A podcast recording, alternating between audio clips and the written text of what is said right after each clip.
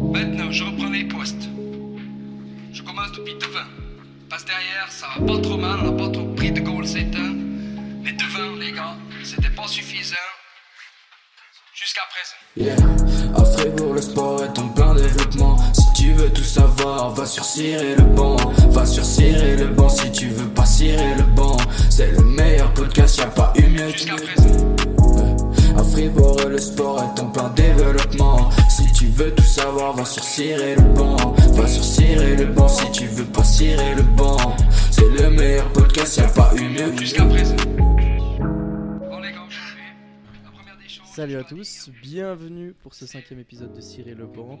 Je suis Marius Cam et j'ai le plaisir d'accueillir un nouveau collègue de banc, un nouveau renfort dans ce podcast et qui n'est pas des moindres. Désolé, les journalistes n'ont pas dévoilé son salaire, c'est Léo Zambelli. Salut Léo, comment ça va? Salut Marius, ça va bien et toi? Ça va nickel. Et aujourd'hui, nous accueillons deux jeunes stars gruériennes à la carrière en pleine expansion. Ils sont connus pour être les chouchous des filles, mais également les dompteurs de la montagne. Nous sommes avec les frères Bussard. Salut Robin, salut Thomas, comment ça va les gars? Salut. Ça va super, bienvenue chez nous.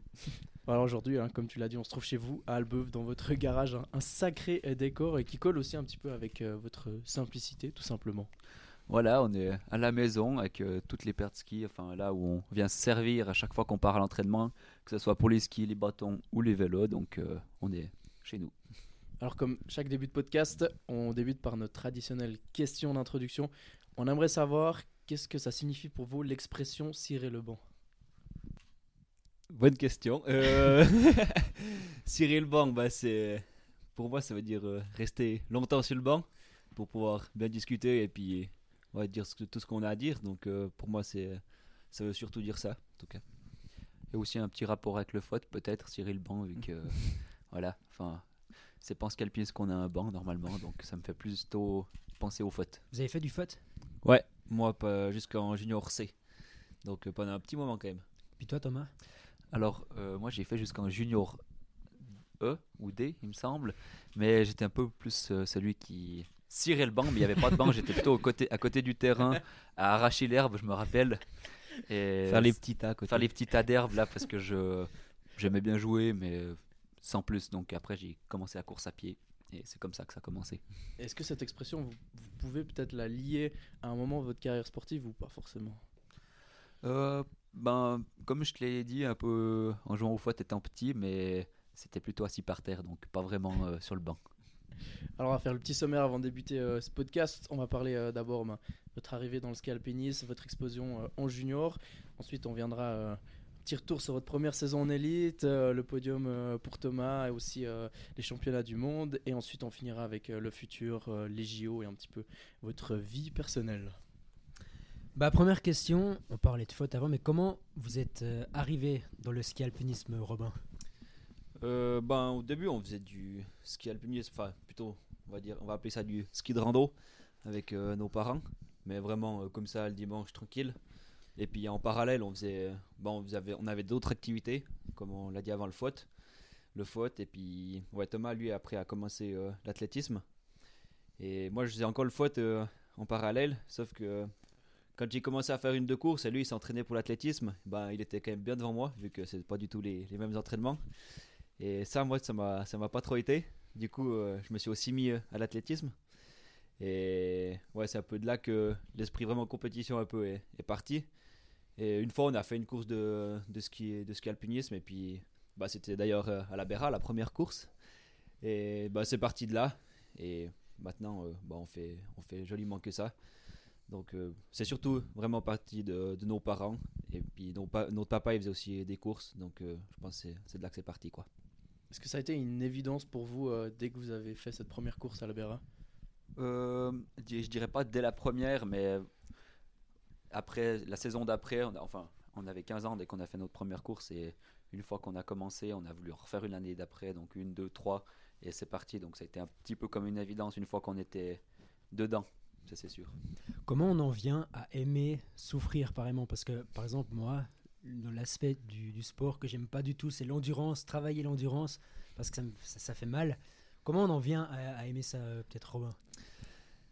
C'est une bonne question, des fois moi-même je la pose, mais bon, en fait, je pense que c'est euh, avec les objectifs que tu te, tu te fixes. tu sais que pour arriver à cet objectif-là, ben, tu dois travailler dur.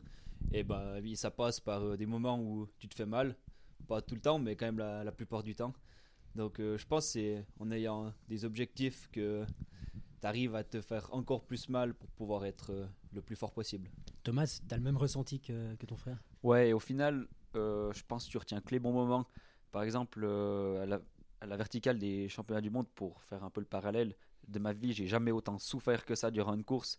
Mais au final, ce que tu retiens, c'est la joie que tu as à l'arrivée et pas les 25 minutes euh, à souffrir. Parce que c'était vraiment de la pure souffrance. Et au final, bah, c'était extrêmement dur, mais tu retiens que le positif. Et ouais, la satisfaction, même si sur le moment ça fait mal. Mais on dit toujours la douleur est temporaire, puis enfin la gloire entre guillemets est éternelle. C'est une bonne expression sans voilà, on retient que le bon moment au final. Dans votre cursus euh, de junior, il y a aussi les JO de la jeunesse en, en 2020. Comment vous avez vécu cet événement? Ah, très très bien, mieux que mieux qu'on qu'on le pensait. Mais c'est clair que c'était pour nous une super expérience et je pense pour la suite ça ça nous a que aidé. Mais ouais, c'était vraiment une comme je l'ai dit super expérience parce que c'est vraiment un, énorme événement du coup. Puis c'est vraiment quelque chose qui qui arrive pas souvent dans une dans une carrière donc il faut bien en profiter. Mais ça c'est clair que pour la suite c'est que du bonus. Ça a été un déclic de votre carrière, Thomas?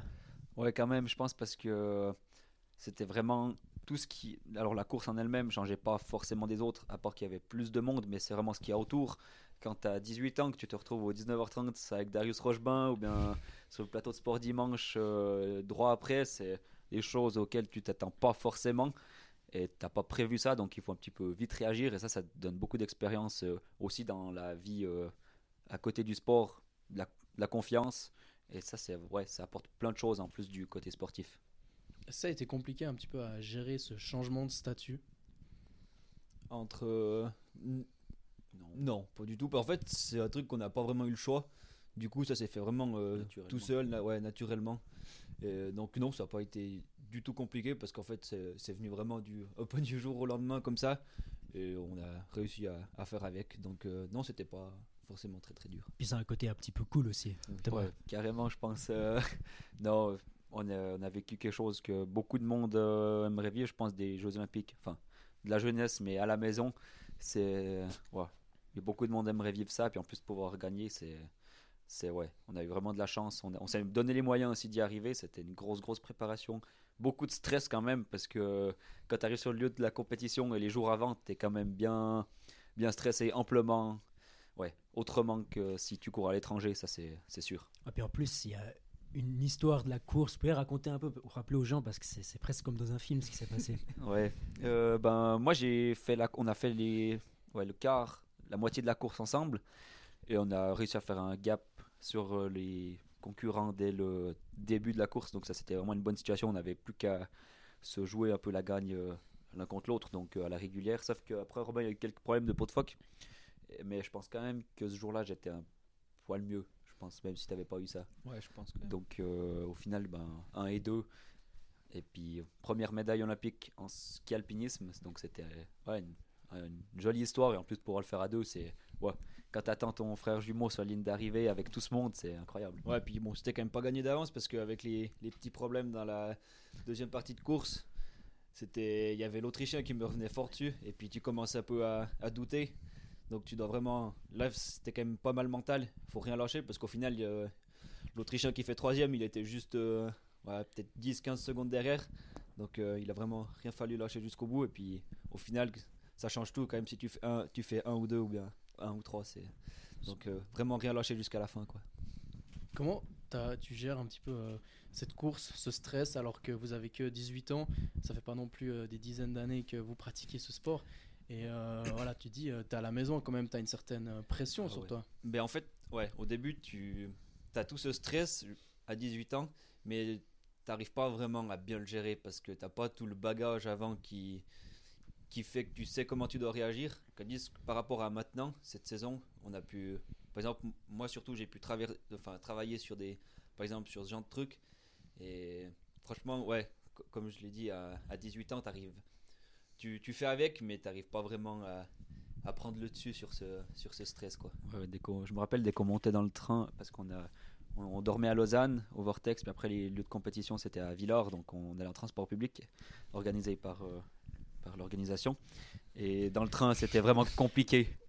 C'était compliqué, non mais c'est vrai de, de gérer ce stress parce qu'on savait qu'il y avait du monde en haut et pour nous regarder et puis ça c'était vraiment stressant mais je me rappelle vraiment la boule au ventre comme euh, rarement. Ouais, et puis tu as vraiment envie de bien figurer quand euh, tu sais qu'il y a tout le monde qui, qui vient pour toi clairement. Donc euh, t'as vraiment pas, en fait, t'as pas envie de décevoir les autres. C'est surtout ça, quoi. Ça vous est déjà arrivé de ressentir un, pareil stress plus tard dans votre carrière? Non, non, jamais. Et je pense que ça sera compliqué à moi de retourner aux Jeux Olympiques euh, les vrais. Yeah. À Fribourg, le sport est en plein développement. Si tu veux tout savoir, va sur Cirer le banc.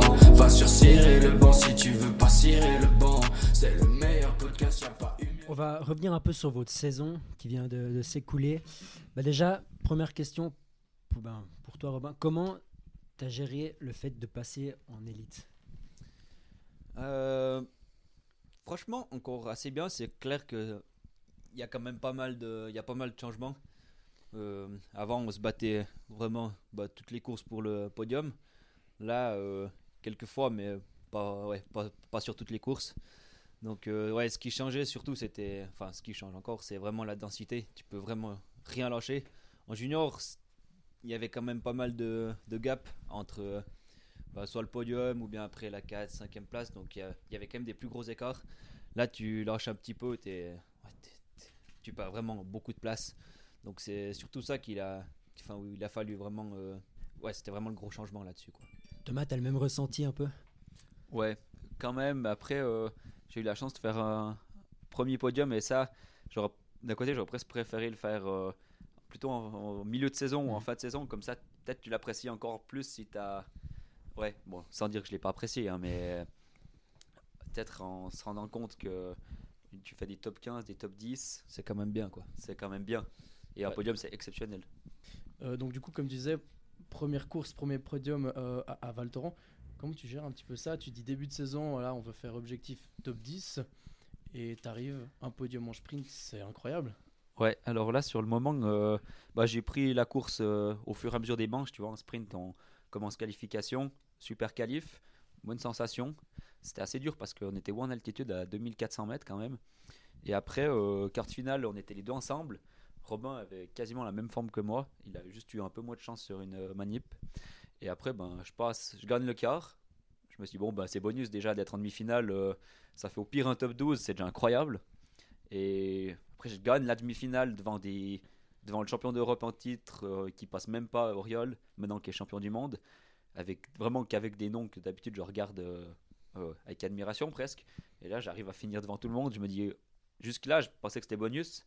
Et avec, en voyant la demi-finale, je me dis, ah non, là, il y a vraiment quelque chose de bien à aller chercher. Mieux qu'une sixième ou un top 5. Je pense que là, le podium, il est clairement jouable. Donc, je suis parti, j'avais bien les jambes pour partir vite, faire un gros gap dès le début. Donc c'est ce que j'ai fait. J'étais tout le long d'eux. Et à la fin, il m'en a manqué un petit peu. Mais euh, ouais, vraiment aucun regret. On fait 1, 2, 3, 4. Les Suisses, c'est, c'était vraiment euh, des émotions comme euh, vraiment tu t'entraînes dur pour ça. Ça fait mal. Mais comme je te dis, au final, ben, tu retiens vraiment que les bons moments. Et ça, c'est aussi de la motivation pour le reste de la saison et tout. Un mot sur votre entraîneur William Deglise. À quel point il est important pour vous, Robin? Ben, déjà, on a vraiment beaucoup à faire avec. On s'appelle souvent. C'est lui qui, qui, nous fait toute la planification. Donc, on doit vraiment lui faire. Bon, on lui fait entièrement confiance. Et il est aussi là pour. Euh, aussi quand. C'est bien quand ça va, mais c'est. Il est aussi là quand ça va pas. Par exemple, moi, une, deux fois cette saison, ça a un peu moins bien été. Et il était on était ben, avec William et Jean-Philippe, on a deux entraîneurs. Mhm. On était, ils étaient vraiment là, les deux, euh, vraiment à, 150% pour euh, trouver ce qui allait pas. Et puis en plus, on a réussi à trouver ce qui allait pas. Du coup, sans eux, ouais, franchement, je leur dois quand même beaucoup. on leur doit beaucoup cette saison parce que c'est quand même eux aussi qui, qui font. Nous, on, nous, on concrétise, mais eux, ils sont, ils sont derrière aussi à, à, ouais, à nous pousser aussi chaque jour. Quoi. Tu serais d'accord de partager ce qui allait pas du coup? Oui, pas de souci. Il y a eu plusieurs choses pour moi qui n'ont pas été cette saison. En sprint, en début de saison, c'était les qualifs.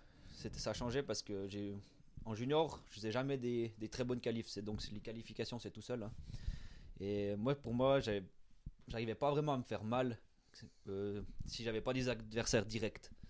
Ça veut dire que ben, la deuxième Coupe du Monde, j'ai pas passé la qualif. Et on a analysé tout ça, voir euh, ce qui avait pas été. Et puis on a, on a vite déduit que ben, je m'étais pas fait assez mal, j'avais pas été assez à fond. Donc on a fait un travail mental déjà là-dessus.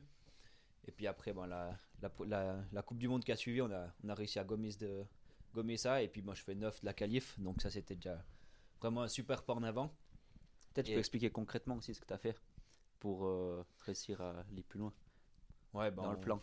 Hmm, ouais. En faisant des, enfin, des techniques, par exemple en imaginant quelqu'un à côté de moi ou bien en voulant rattraper celui qui est devant, des, des trucs comme ça. Il n'y avait plus les mêmes entraînements non plus. Ouais, on a aussi on a dû changer un petit peu parce qu'avant on faisait exactement les mêmes entraînements et puis là on a dû changer un petit peu. On a dû analyser euh, ce qui me convenait et puis ce qui convenait peut-être un peu moins à Thomas et vice versa. Donc aussi grâce euh, au travail des entraîneurs. Et puis le deuxième truc qu'on a aussi pu corriger, je pense grâce à eux, c'est par exemple aussi à sortir d'une situation un peu, un peu délicate, par exemple comme au championnat du monde où pour moi c'est un peu, bien, un peu moins bien été.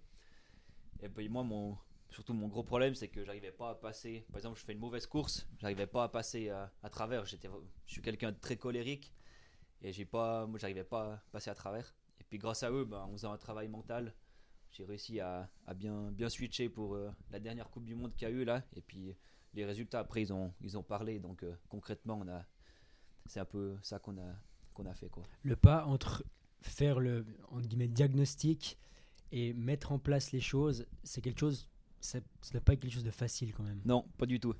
C'est pas évident. Et puis ben, justement, je pense que pour les prochaines années, moi j'ai beaucoup appris cette saison c'est clair que niveau résultat, j'ai fait des bons résultats, un peu moins bien que Thomas. Mais franchement, je pense que j'ai appris beaucoup plus que lui. Et puis je pense pour la pour les saisons euh, futures, ça va vraiment me servir quoi. Et, puis de toute façon, il faut passer. Euh, ça peut pas toujours monstre bien aller, donc il faut passer par là une fois. Et bah, moi, je suis je suis en train d'apprendre. Et franchement, je pense que c'est que c'est que du bonus pour la suite à mon avis. Il y a donc eu un, vrai travail mental cette saison euh, qui était différent de, tes saisons en junior. Ouais, totalement. Euh, la, les autres années, je me suis jamais posé la question sur le, sur le, sur le mental, quel, quel impact ça pouvait avoir. Et là, justement, en discutant avec les, entraîneurs et en mettant en place euh, des solutions, ben, on a vraiment vu que ça, que ça fonctionnait. Et puis moi-même, je pensais pas que ça, que ça pouvait autant bien marcher. Quoi. Puis Thomas, quand on tend ça de ton frère, toi, tu prends ça avec toi pour la suite aussi? Oui, alors euh, moi, j'étais pas dans les discussions parce que pour moi, tout roulait. J'avais des, j'ai, eu des super résultats tout au long de la saison, donc on n'a rien changé. Et puis, je me suis pas mêlé de ce qui, de ce qui parlait. Enfin, d'ailleurs, je sais même pas exactement ce qu'ils ont mis en place parce que voilà, je voulais pas me prendre la tête forcément avec ça vu que ça tout allait bien. Donc, euh, mais je suis content que ça ait tourné.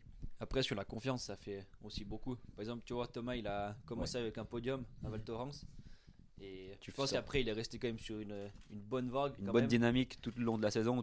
Tu dis, ben, c'est pas grave, moi j'ai fait un podium, ma saison, on l'a déjà réussi. Et donc, euh, tu te dis, à chaque fois, chaque course, c'est les bonus, tu pars pour, mm. pour tuer, parce que tu dis, au pire, j'explose, et puis, puis quoi, c'est pas grave, parce que j'ai déjà réussi de toute façon. Donc, euh, c'est vrai que c'est une bonne situation. Et voilà.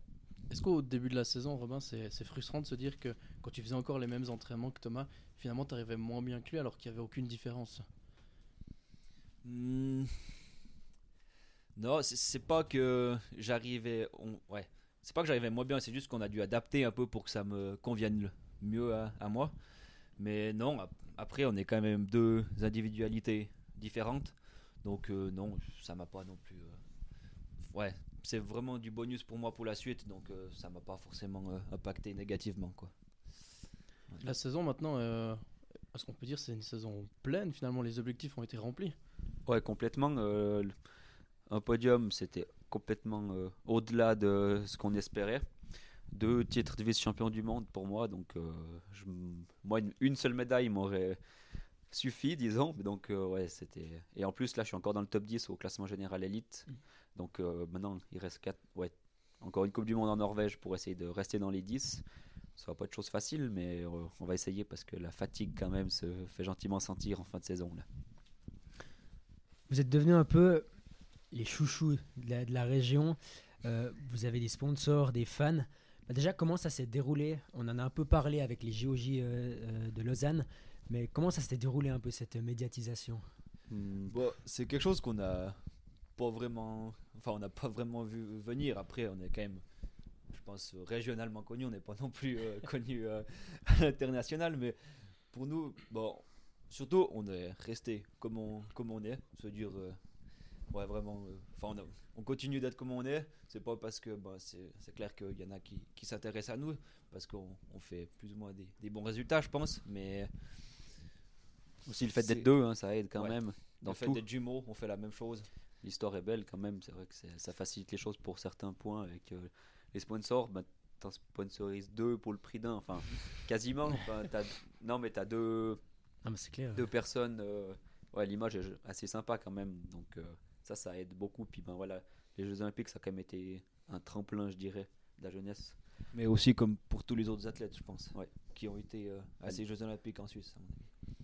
Parlais de sponsor avant, maintenant vous avez quelqu'un qui s'occupe spécialement de ça euh, pour vous. Est-ce que actuellement vous pourriez vivre de votre sport complètement, comme par exemple Rémi euh, Bonnet le fait, bon lui il a encore plein d'autres sponsors, mais ou est-ce que c'est quelque chose qui n'est pas encore envisageable? Non, euh, cette année, ça aurait pas été possible. Dès l'année prochaine, je pense que on peut clairement dire que oui, on pourrait en vivre même. Ouais, je pense qu'on arriverait à en vivre dès l'année prochaine. Mais heureusement un- qu'on a quelqu'un qui s'occupe de ça maintenant aussi pour euh, nous, ça nous libère aussi parce que nous, on aime. Ouais, faut comme ça, on peut se concentrer sur euh, ce qu'on a à faire, c'est-à-dire les entraînements, les courses, et d'avoir euh, des personnes maintenant euh, qui, qui s'occupent de ça pour nous, c'est vraiment, euh, c'est vraiment un gros avantage, quoi. Vous aimez cet aspect-là, un peu du, du truc, ça fait partie, mais vous, vous, vous appréciez? Disons qu'on est content qu'il y ait quelqu'un qui le fasse. ouais. Pour nous. Sans dire que c'est une corvée, mais au moins là, on a des quelqu'un sur qui s'épauler. Et c'est quand même une bonne situation euh, que d'avoir quelqu'un qui nous aide là-dedans parce qu'au moins on garde notre casquette de gens sympas. Et c'est vrai que quand tu parles d'argent, c'est un peu plus. euh, ouais, tu parais tout de suite moins sympa si tu te demandes euh, ça, ça ou bien ça. Vous avez déjà eu des critiques euh, voilà, de gens qui disent vous avez pris la grosse tête, euh, vous Non. êtes plus les mêmes. Des copains, pour rigoler. non, sérieusement, jamais. Donc, euh, c'est- c'est- enfin, en tout cas, pas devant nous. Donc, euh, je pense que c'est. Voilà. Je pense qu'on est resté co- comme on était depuis le début. Sur votre saison, il y a encore euh, une partie, notamment pour toi, euh, Thomas. C'est le championnat de ski alpinisme en Espagne. Où là, ça a vraiment bien été pour toi. Tu peux nous, nous raconter un peu? Ouais, euh, ben alors le sprint, ça s'est un peu moins dérou- bien déroulé que ce que j'aurais espéré. Et après, de, directement le lendemain, la verticale, où là, je, je me suis dit, là, il faut rebondir, partir pour essayer de faire quelque chose de bien. Toute la course, j'étais 3ème U23, 7ème élite. Et à la fin, je me suis vraiment euh, mis dans un état pas possible pour aller chercher ce titre de vice-champion du monde. Et je fais 6ème élite en plus, donc euh, c'était vraiment une belle journée. Mais comme j'ai dit avant, j'ai rarement autant souffert que ça durant une course parce qu'il y avait l'altitude, le froid, le vent, l'effort en plus parce que ça fait. j'ai vraiment dû me donner à 150% pour aller chercher ce- cette deuxième place U23. Et euh, après, deux jours après, on a eu l'individuel, donc la course la plus longue, 1h30 de course c'était là. Et la première montée, j'étais dans les 5 quasiment, quelque chose que j'avais jamais fait en, individuel. Donc c'était pendant la première montée, je me disais peut-être que je pars un peu vite, mais non, j'étais bien. Et au final, je fais ouais, j'ai perdu un peu des places sur la fin, mais nouveau deuxième U23 et je fais 14 élites, donc euh, bah, on dirait que 14 élites, c'est moins bien que 6 en vertical, mais l'effort est beaucoup plus long, donc euh, là l'expérience ça compte et aussi les années d'entraînement. Là c'est plutôt voilà vers 28, 30, même un peu plus que les gens ils continuent à performer dans cette discipline, donc euh, c'était ouais. On a bien fêté en plus, donc c'était vraiment sympa. Il se passe quoi dans la tête quand on se met, comme tu disais avant, dans des tels états de. quand on va au bout de soi-même? Il se passe quoi dans la tête?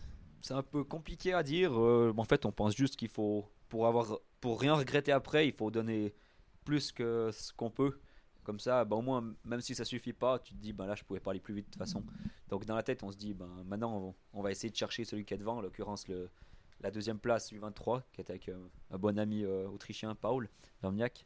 Et j'ai vu que avec les entraîneurs qui t'encouragent à côté, ils te disent que c'est possible. Ça, ça te donne une motivation supplémentaire. Euh, il y avait Yannick Ecker, un de nos entraîneurs, qui était au bord de la piste, qui me disait Allez, maintenant tu l'attaques. Et j'y suis allé. Ça faisait, je voyais tout tourner. En gros, je pouvais plus respirer. C'était horrible, mais au moins, ben, la médaille elle- d'argent, elle est là. à, à quoi on pense quand on est dans ces. On, se- on- voilà, on, on se donne à 150%. À quoi on pense? On pense à sa famille, on pense aux entraînements, on pense à ce qu'il y a au Hmm, bout? Ouais, non, l'effort il est tellement intense que tu penses à pas grand chose à part à celui qui est devant toi et que tu dois aller chercher. Euh, on est un peu programmé pour ça, pour euh, aller au bout de l'effort, aller chercher celui qui est devant. Parce que la course elle est devant, elle est pas, elle est pas derrière. Donc euh, t'as pas le temps de penser à grand chose. Souvent on a une musique dans la tête. Ça c'est quelque chose de. C'est assez drôle parce que si on a écouté de musique avant, ben, on, a, pas mal de délire avec euh, les copains de l'équipe là où on dit des conneries, puis ça nous revient dans la tête, puis on, on se met ça dans le rythme pour rester dans le rythme de la course. Et ça, ben, même euh, on, on discutait après la course à l'arrivée, enfin le soir à l'hôtel avec Rémi. Puis on disait, ah, t'avais aussi cette musique qu'on écoutait avant euh, la course. Puis on disait, oh punaise, moi aussi, elle était dans ma tête toute la course, c'était horrible. Robin, c'est pareil. Ouais, la même chose.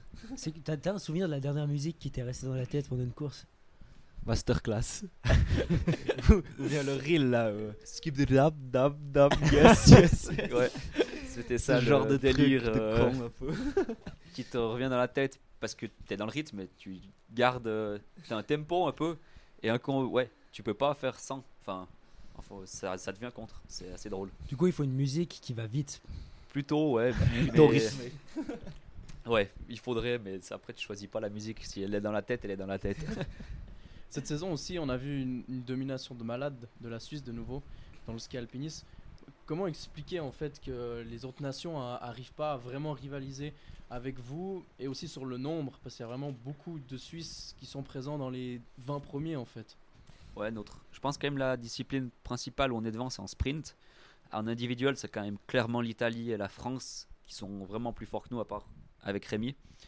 Je sais pas trop comment expliquer ça. On a quand même un bon encadrement en sprint. On a vraiment les bonnes techniques. C'est nous qui avons commencé à amener les vélos pour décrasser entre les, entre les manches de sprint.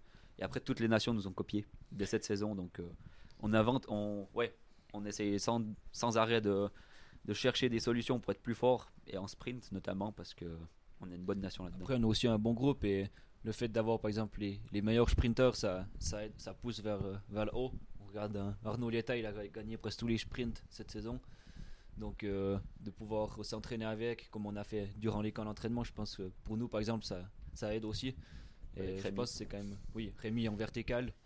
Donc, euh, je pense d'avoir le, le fait d'avoir un leader un peu dans chaque, euh, chaque discipline, ça, ça pousse aussi les autres à, à vouloir essayer euh, de, enfin, de les battre, quoi. Un mot euh, peut-être sur Rémi Bonnet, c'est votre ami, on sait, mais c'est aussi euh, voilà, celui qui domine complètement cette saison. Bah, euh, c'est assez drôle parce qu'en 2015, je pense que c'est plutôt. Si je le croisais, j'étais tout content parce que j'étais, on était encore des enfants euh, à être admirés. Ouais, assez. On admirait ce qu'il faisait. Et maintenant, euh, ben, c'est lui qui nous envoie un message, savoir quand est-ce qu'on va s'entraîner. Donc c'est assez drôle. Mais en fait, euh, c'est tout naturel. C'est un ami comme. euh, ouais, normal. euh, On, fait, on fait des choses, euh, pas que dans le sport. On va aussi manger au restaurant comme des vrais amis. Donc ça, c'est c'est vraiment sympa. On a des bons délires ensemble, on se marre beaucoup. Ça, c'est cool durant la saison parce que le soir avant la course, c'était un petit peu stressé, mais en fait, au final, on pense à autre chose parce qu'on on rigole tellement que ça, c'est un bon point aussi avec Aurélien Gay, un autre valaisan. On est souvent les quatre, on fait des bons rires. Puis on est quand même beaucoup, enfin on est tout l'hiver ensemble, donc euh, le fait d'être une bonne équipe, c'est aussi, c'est quand même un avantage parce que si sur chaque déplacement, t'es pas, tu te plais pas ou bien t'es pas, t'es pas à ton aise, c'est vraiment, ouais, je pense que on serait un, peu moins motivé. Donc le fait d'être une bonne équipe avec des bons copains, c'est, ouais, c'est vraiment une, bonne situation. Yeah. À le sport est en plein développement. Si tu veux tout savoir, va le banc. Va le banc si tu veux pas cirer le banc. C'est le meilleur podcast, pas À parler de votre futur proche, ben, la suite pour vous, c'est quoi? Je sais que vous partez à l'armée, c'est juste? Exactement. euh, bah là, on a encore une Coupe du Monde euh, en Norvège, euh, la dernière. On a quatre courses et on rentre le mardi. On rentre le mardi et directement le mercredi, on commence l'armée en tant que sportif d'élite. Donc ça, ça sera vraiment une bonne opportunité pour continuer à progresser durant tout l'été, où on sera vraiment professionnel et on aura toutes les infrastructures pour vraiment continuer notre progression. Ça, c'est une chance. Et en plus, après, ben, tous les cours de répétition, c'est les camps d'entraînement, les Coupes du Monde. Donc c'est en plus un bon soutien financier, sans compter de l'école de recrue où on pourra continuer de progresser. Donc c'est vraiment une bonne occasion. Alors, on dit armée, mais mais- dans, dans la tête, dans la tête des gens, Ouais, euh, C'est la tête des guillemets. gens, c'est ouais. Plus- mais- C'est plus axé entraînement là quand même. c'est axé entraînement. Mais- Romain, tu peux peut-être expliquer comment ça se passe l'armée pour un sportif d'élite? Ouais, euh, ben, ça commence avec euh, trois semaines de. Donc c'est 18 18 semaines en tout. Et ça commence avec trois semaines de formation de base où on apprend euh, les grades, euh, etc. Que le Et matin. ap- Ouais. Non, non, au début, il y a quand même une, euh, une bonne formation. Ouais, mais on peut quand même s'entraîner l'après-midi. On peut toujours s'entraîner en parallèle. Et euh, après, on a deux, trois, encore deux, trois inputs, euh, une formation euh, jusqu'à la semaine 6 ou 9, quelque chose comme ça. Et après, on est vraiment, euh, on peut vraiment faire que, que de s'entraîner, progresser. Donc, euh, c'est un peu comme ça que ça se passe l'armée en tant que soldat sport, la fonction. c'est- Ça fait alors, ça n'a pas été facile pour intégrer cette armée. Il y a quand même des sélections qui sont assez rudes au sein de l'équipe suisse. Ouais, c'est assez rude. euh, les places sont chères. Il y a, de, il y a quand même des déçus par rapport à ça parce que bon, tout le monde veut faire l'armée en tant que sportif d'élite si tu es dans le milieu. Malheureusement, ben, ils prennent les meilleurs et c'est. Ouais, il faut vraiment prouver sa place et donc il faut en profiter au maximum une fois qu'on y est. Cette année, vous étiez les seuls en ski alpinisme à être pris, ça fait alors- Ouais, on est deux garçons et deux filles. Ouais. Il y aura Marianne Faton et Caroline Ulrich avec nous. Donc, euh, aussi deux personnes avec qui on est sur les Coupes du Monde, qu'on s'entend bien avec. Donc, ça, c'est aussi cool. Vous l'aviez cette, cette boule au ventre là quand ils ont annoncé qui allait partir à, à l'armée ou... Oui, en plus, on était à- en cas d'entraînement à Macolin quand euh, ils ont annoncé les sélections. Et on était tous en rond, ma foi. Ben, c'est sûr, il y a des déçus. C'est un peu dommage. Passer des copains qui sont déçus quand même. Mais après, bon, on se réjouit quand même aussi pour, pour soi d'avoir cette chance-là de pouvoir faire ça. Et euh, on se réjouit de commencer. Alors, vous êtes à l'aube de votre carrière, hein, c'est encore très très long.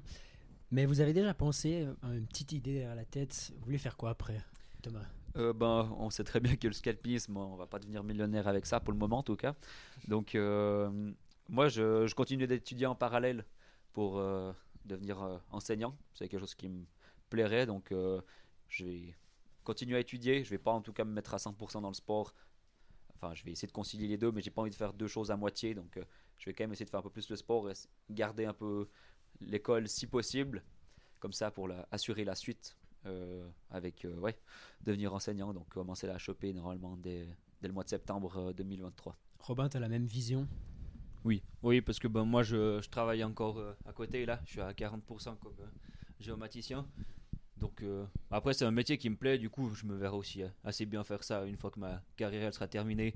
Mais c'est vrai que pour l'instant, euh, j'y pense pas trop parce que je suis concentré sur, euh, sur ma, ma carrière, guillemets. Et puis après, on verra bien. Mais le fait d'avoir un CFC, c'est déjà, déjà une bonne chose. Et travailler encore un petit peu à côté, d'avoir un, ouais, un pied dans le milieu professionnel, je pense c'est- quand, c'est quand même bien. C'est compliqué de concilier les études, les amis, votre Ouais. carrière qui prend beaucoup de temps, les Ouais. médias aussi. euh. Ouais, c'est, euh, je dirais, ce qui est le plus compliqué, c'est quand même ouais, de tout ra- rattraper tout ce travail. euh, par exemple, moi je suis dans une classe normale, donc à chaque fois que je suis pas là, ben ok, tu as le droit de partir, mais tu rattrapes à chaque fois. Donc euh, c'est un peu, ça commence un peu à peser à la, à la fin quand ça fait 4 ans que tu fais ça. Toujours devoir tout rattraper, se débrouiller, courir après chaque prof, pas chaque, mais des fois il faut quand même courir un peu après tout le monde pour avoir la matière. C'est.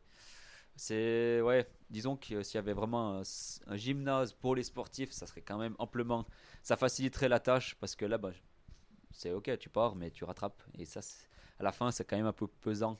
Aussi avec tout ce qui est à côté, on se rend pas compte, mais on reçoit des, enfin, il faut répondre à des mails, répondre à plein de choses. Alors c'est, ça reste raisonnable, hein, mais il faut, il faut le faire quand même. Donc euh, Faut faire des Ça- podcasts. oui, mais ça, ça va, c'est, ça, ça prend. Ça, c'est plaisir. C'est plaisir, ça, donc ça, ça va. Mais euh, tu disais, euh, la fatigue, tu, tu la ressens quand même euh, à la fin de l'hiver. Ouais, surtout en fin de saison, quand t'as envie de. T'as envie de. Ouais, de faire un peu comme tout le monde fait, les jeunes de notre âge, à la fin de la saison, quand même, t'es un petit peu fatigué, t'as joliment envie de faire un petit peu la fête quand même, aussi, de relâcher la pression surtout, parce que d'être toujours à, concentré à 100%, c'est un peu fatigant, mais ouais, en fin de saison, ben, on apprécie quand c'est fini, puis on se réjouit déjà de la saison prochaine. On sait qu'en Suisse, euh, au niveau des études pour les sportifs, on a des années-lumière de ce qui se fait dans des autres C'est pays. sûr. Vous sentez quand même des efforts un peu des, des gens conciliants, mais c'est quand même compliqué. Bon, après, moi, avec euh, l'apprentissage, j'ai eu, j'ai pu compter sur un patron qui était ouais, quand même bien conciliant. Je pouvais bah, partir quand j'avais, quand j'avais des courses ou des camps d'entraînement, pour ça c'est- c'était cool parce que je pense que pas toutes les entreprises le feraient. Après, je pense faire un apprentissage euh, en faisant du sport à côté, c'est quand même euh, compliqué de travailler toute la journée, s'entraîner et en plus euh, devoir répéter le soir. C'est mais après je pense que c'est une bonne école de vie aussi, ça te ça te forge aussi pour euh, pour la suite. Donc euh, c'est pas facile sur le moment, mais après je pense que c'est c'est aussi bonus euh, pour la suite de, dans la carrière d'un sportif. Bon, l'été est un petit peu plus light pour vous, on va dire. Là, vous avez le temps de relâcher un tout petit peu la pression avant de reprendre la saison directement. Ouais, alors bah, comme je dis, l'entraînement il s'arrête jamais. On a juste deux semaines de coupure pour permettre au corps de, voilà, de reprendre de l'énergie et de la motivation pour la saison d'après. Donc c'est clair qu'on n'a pas la pression des compétitions, mais l'entraînement c'est ouais, 365 jours par année, à part les 20 jours ouais, de, de coupure.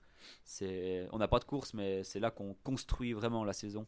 Donc euh, Après dans la tête c'est aussi un peu plus Facile. un peu plus facile parce qu'on n'a pas cette pression des courses et si euh, on est aussi un peu moins euh, entre guillemets psychorigide sur euh, sur ce qu'on fait. Si tout d'un coup on va faire la fête un samedi soir ou au mois de juin bon on l'a fait il n'y a pas de souci avec ça. Et puis on aime bien aussi parce que on sait qu'on le fait pas l'hiver du coup on aime bien profiter quand même 6 avec mois, ça. on a fait le calcul, ça faisait 6 mois par année quand même, où il faut être sérieux, enfin, où on est en période de compétition, 6 mois c'est quand même la moitié de l'année, donc c'est quand même long, Mm. et il faut aussi pouvoir mettre le cerveau un peu se reposer durant l'été, en tout cas mentalement.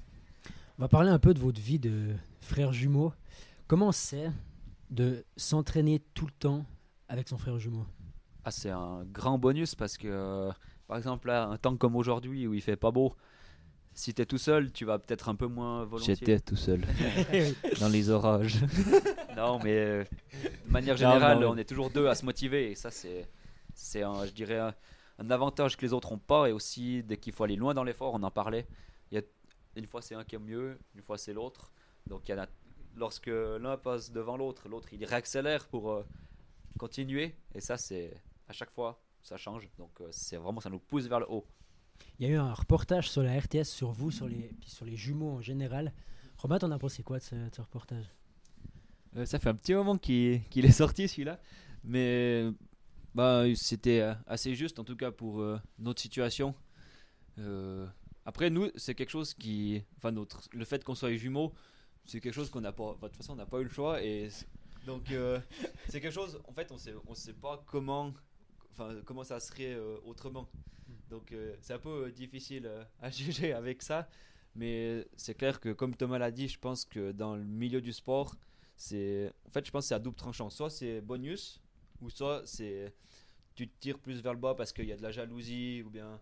Mais en, en tout cas, pour notre, pour notre part, c'est vrai, il n'y a vraiment pas de jalousie, et puis vraiment, ça nous tire, euh, tire vers le haut, puis c'est aussi pour ça qu'on arrive à faire des, des bonnes performances, quoi. Il n'y a jamais eu de petits euh, litiges entre vous? Non, jamais, pas de litige. Euh, Après, des fois, c'est vrai que si moi, par exemple, j'ai fait des bonnes courses cet hiver, j'apprécie peut-être un peu moins si mon frère a fait une moins bonne course. Tandis que si tu fais une, course, une bonne course les deux, alors là, c'est c'est super parce que tu arrives à l'hôtel, tu mets la musique à fond, tu es content, mais s'il n'y a qu'un qui a fait une bonne course, c'est plus compliqué de le faire et d'apprécier On vous confond encore souvent. tout le temps. Tout le temps. non, il y a vraiment que ceux qui, avec qui on est souvent qui arrivent à nous reconnaître. Ceux qui nous voient de temps en temps comme ça, ils ont vraiment, euh, vraiment de la peine, quoi. Ça vous, Mais est, ouais, après, euh, ça fait pas... après, on a, on a l'habitude, donc ça nous dérange absolument pas. ça vous est déjà arrivé Moi, une fois, j'ai- j'ai- je connais des jumeaux. Je suis arrivé vers un, j'étais sûr que c'était lui.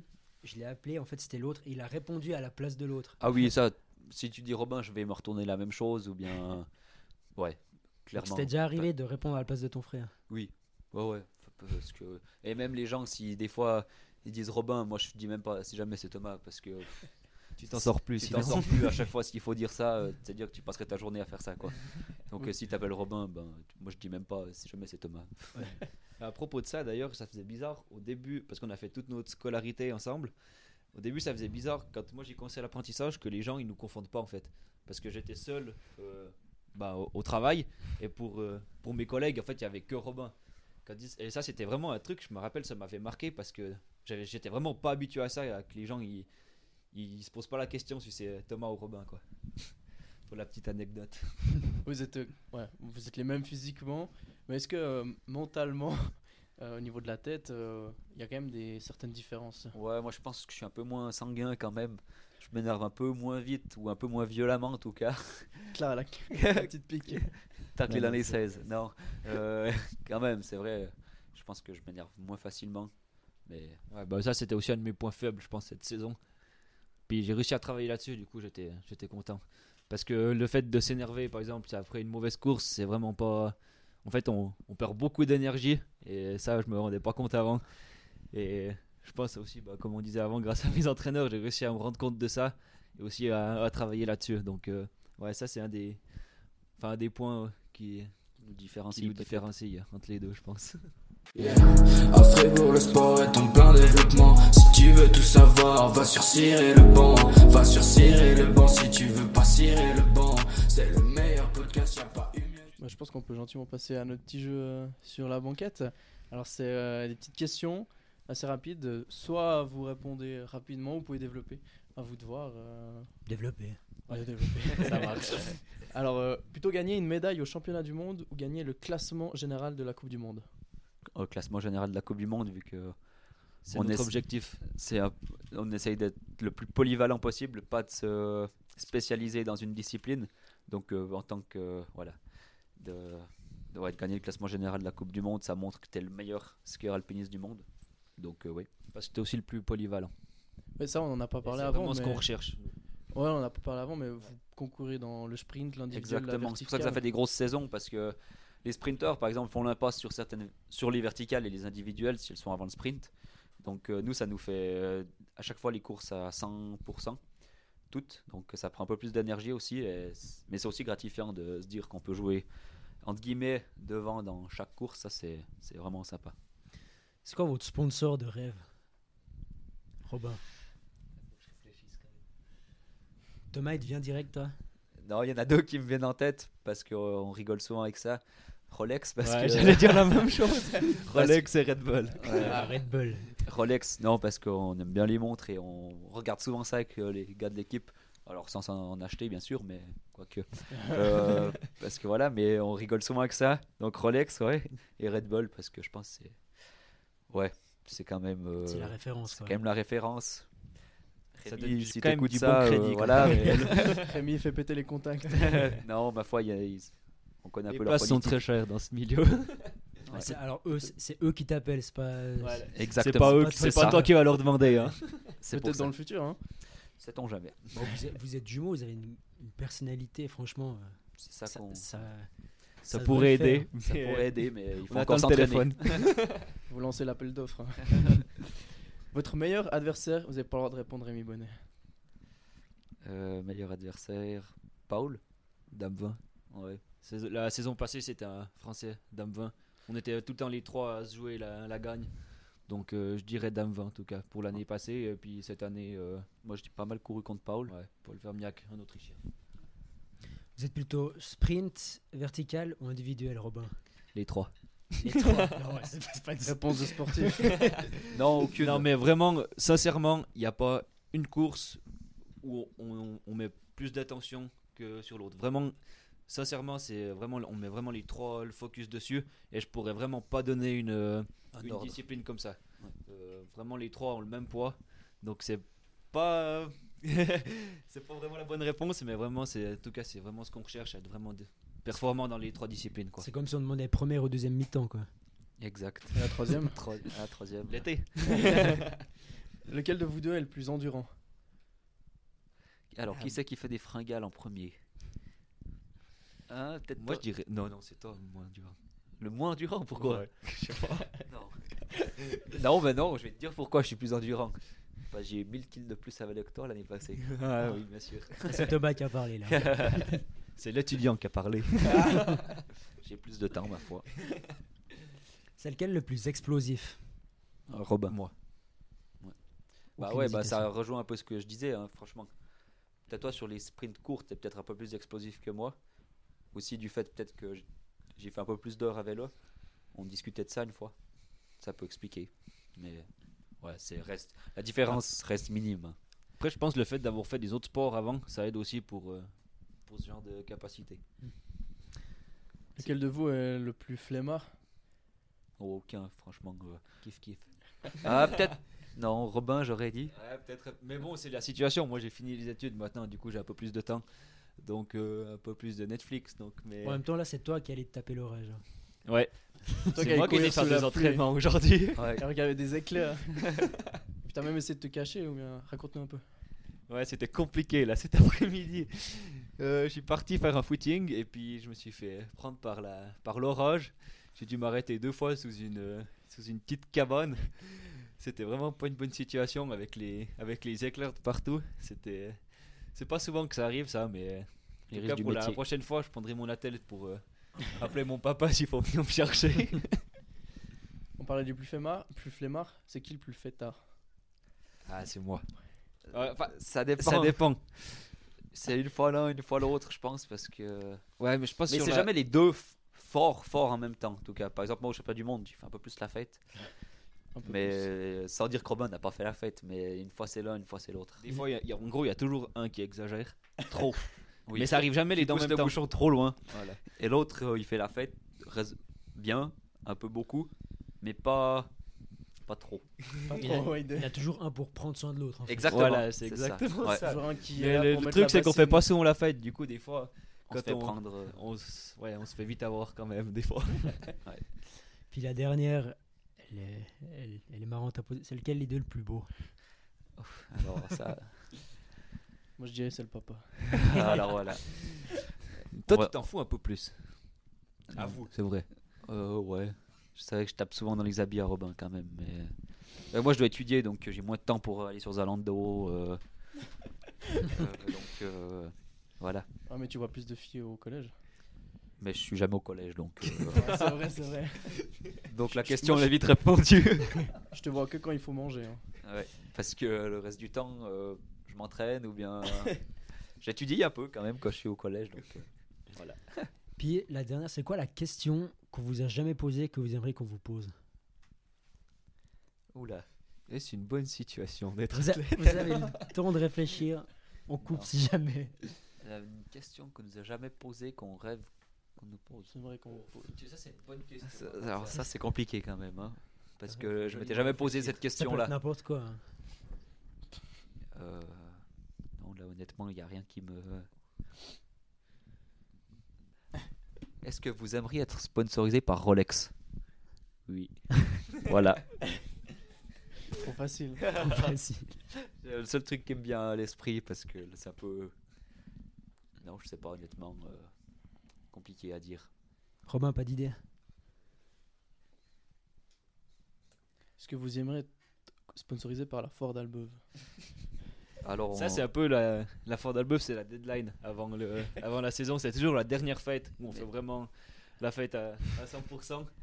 Parce que ouais, c'est au mois de au mois d'octobre, faudrait déjà presque un pas peu plus tard. Ouais. Mais bon, c'est c'est inévitable pour nous, c'est à la maison. Et puis en plus, on connaît tout le monde, donc c'est vraiment propice à faire euh, à faire la fête. Et puis ça change un peu des ça fêtes. serait euh, rigolo. euh, ça change des fêtes un peu sur bulle ou bien. euh, donc, mais ça euh, serait rigolo au Ford Albeuf sur le casque, ça, Ça serait cool. Alors ouais, ça, ça serait. ça serait J'ai rigolo. peut-être une question. une question, mais on connaît sûrement la réponse. On est d'accord pour dire que la Gruyère, c'est la plus belle région du monde. Alors ça, il y a aucun doute. Ça, y a aucun doute. D'ailleurs, on a le drapeau gruyérien sur notre casque, alors euh, Voilà, ça en dit beaucoup pour nous.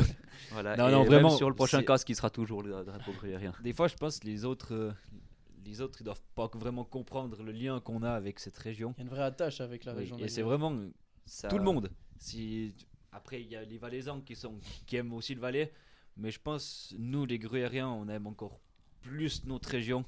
C'est Il y a vraiment une cohésion, hein, tu vois, tout le monde soutient tout le monde, tout le monde encourage tout le monde.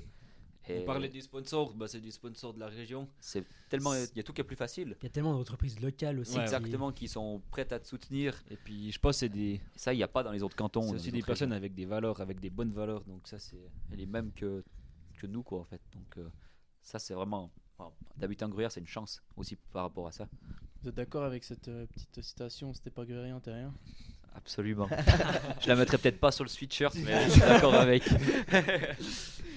En tout cas, euh, merci beaucoup les gars d'avoir merci, été à notre micro. merci un vous. plaisir d'avoir merci à euh, vous.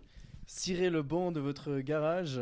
merci Thomas pour les pancakes et puis le jus de pomme. Avec plaisir. Puis ben, on vous souhaite euh, une bonne dernière course Et euh, une bonne pause estivale, une bonne, un bon service militaire.